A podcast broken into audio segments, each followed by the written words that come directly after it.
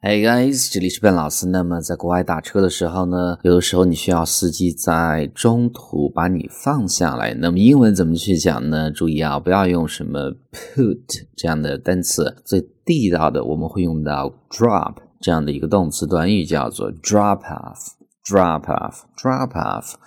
比如说，你会给讲，哎，能在火车站把我放下来吗？那么我们就会说，Could you please drop me off at the train station? Could you please？那么是更加这个礼貌委婉的说法嘛？Could you please drop me off at the train station?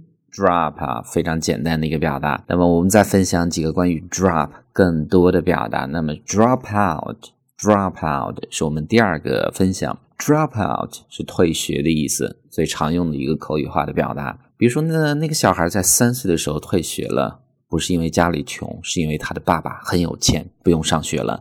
那么我们就会讲，He dropped out of school when he was three because he has a rich dad.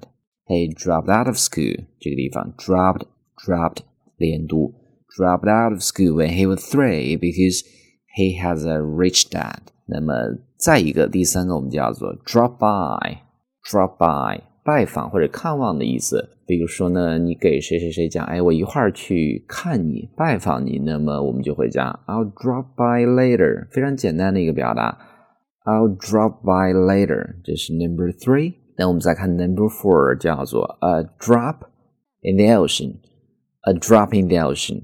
字面来看，海洋中的一个 drop，一个小点，一杯水，那么就是杯水车薪，非常小嘛。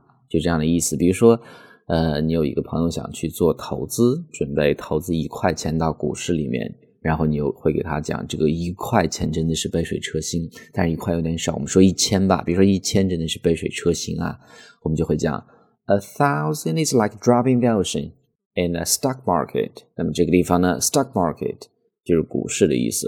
Alright，所以是我们今天这样的关于 drop 四个分享，drop off 放某人下来。drop out 辍学 ，drop by 拜访看望，a drop in the ocean 杯水车薪的意思。Alright, so that's all for today. Talk to you next time.